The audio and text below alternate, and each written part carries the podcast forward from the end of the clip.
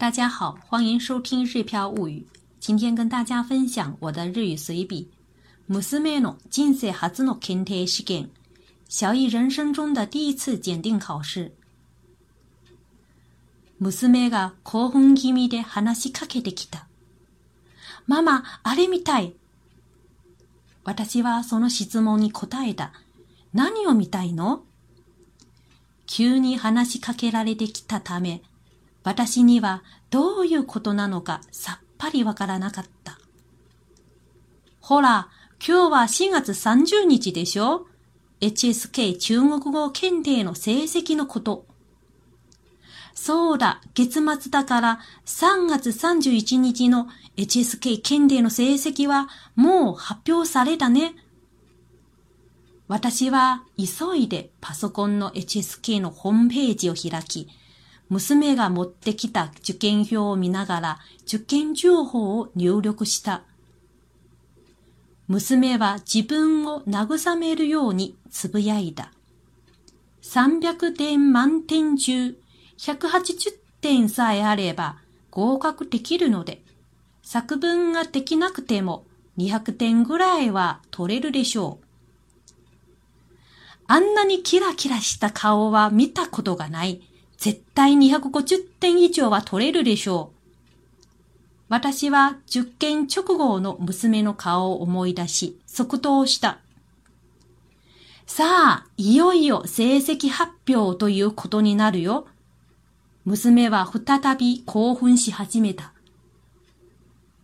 聞き取り98点、読解100点、作文84点、やったー娘は飛び上がった。娘は3月31日に HSK4 級検定を受けた。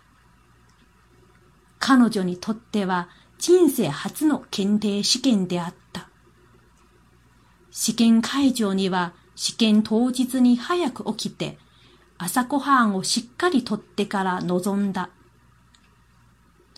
片道おおよそ1時間半ぐらいかかったが、電車に酔わずに済んでよかった。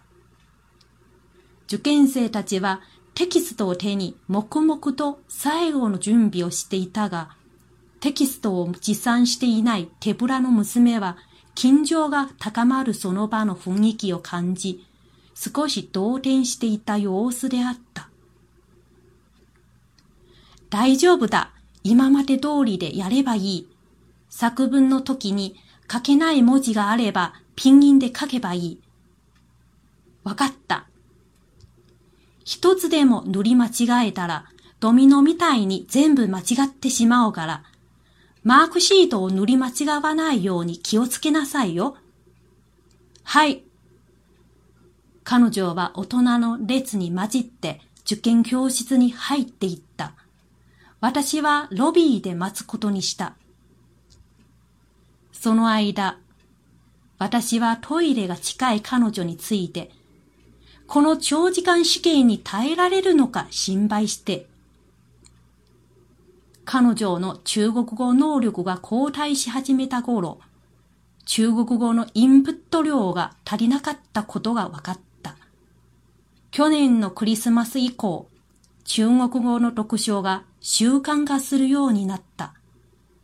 HSK 検定受験まで3ヶ月間かけて13冊を読み切った。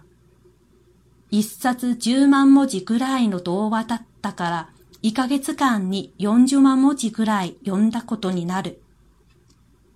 13冊分の100万文字以上の読書量があったにもかかわらず、彼女には書く練習をさせていなかった。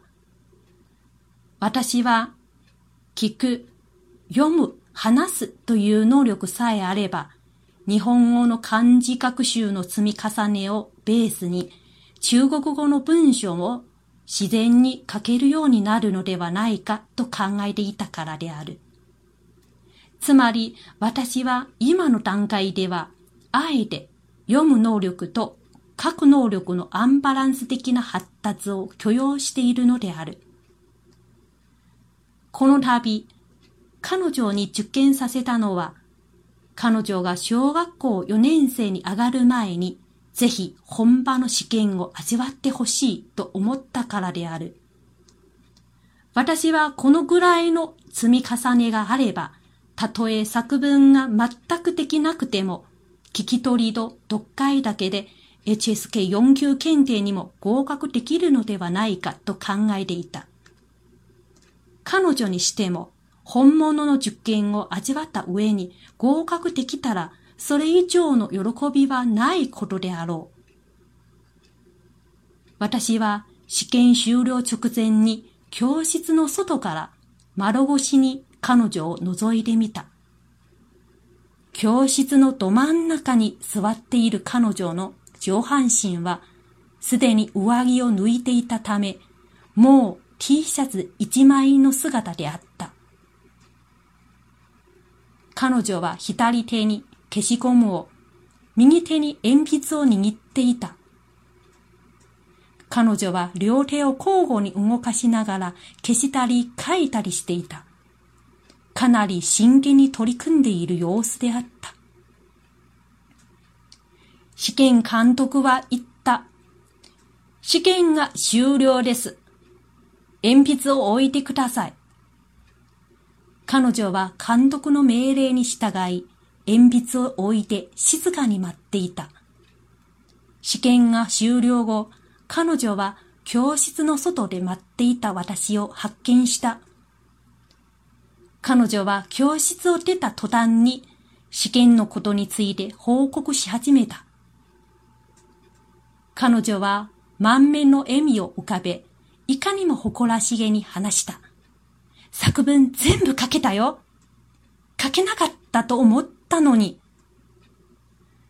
私は彼女の頭を撫でながら言った。よかったね。よく頑張ったね。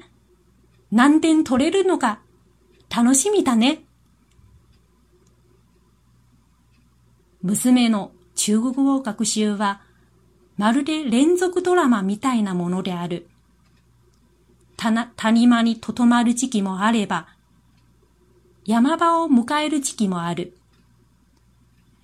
山場から谷間に落ちた時に、親子で問題を突き止め、解決策を探っていく。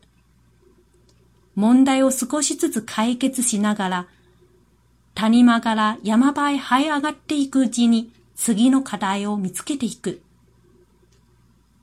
彼女が完全に中国語をマスターするまで、こういうサイクルのもとで行われる。HSK 検定受験は彼女の中国語学習の一つの尺度になり、前へ進む過程にもなった。最初は嫌々の受験であったが、究極的にはいい体験になったに違いない。今天的这篇随笔呢，写了小易参加汉语水平考试的经过以及学习中文的最新状况。关注个人微信公众号“日漂物语”，可以看到中文翻译。希望今天的日语随笔对日语学习者有帮助，也希望小易的中文学习经历对在外华人家庭有帮助。感谢大家的收听，我们下次再会。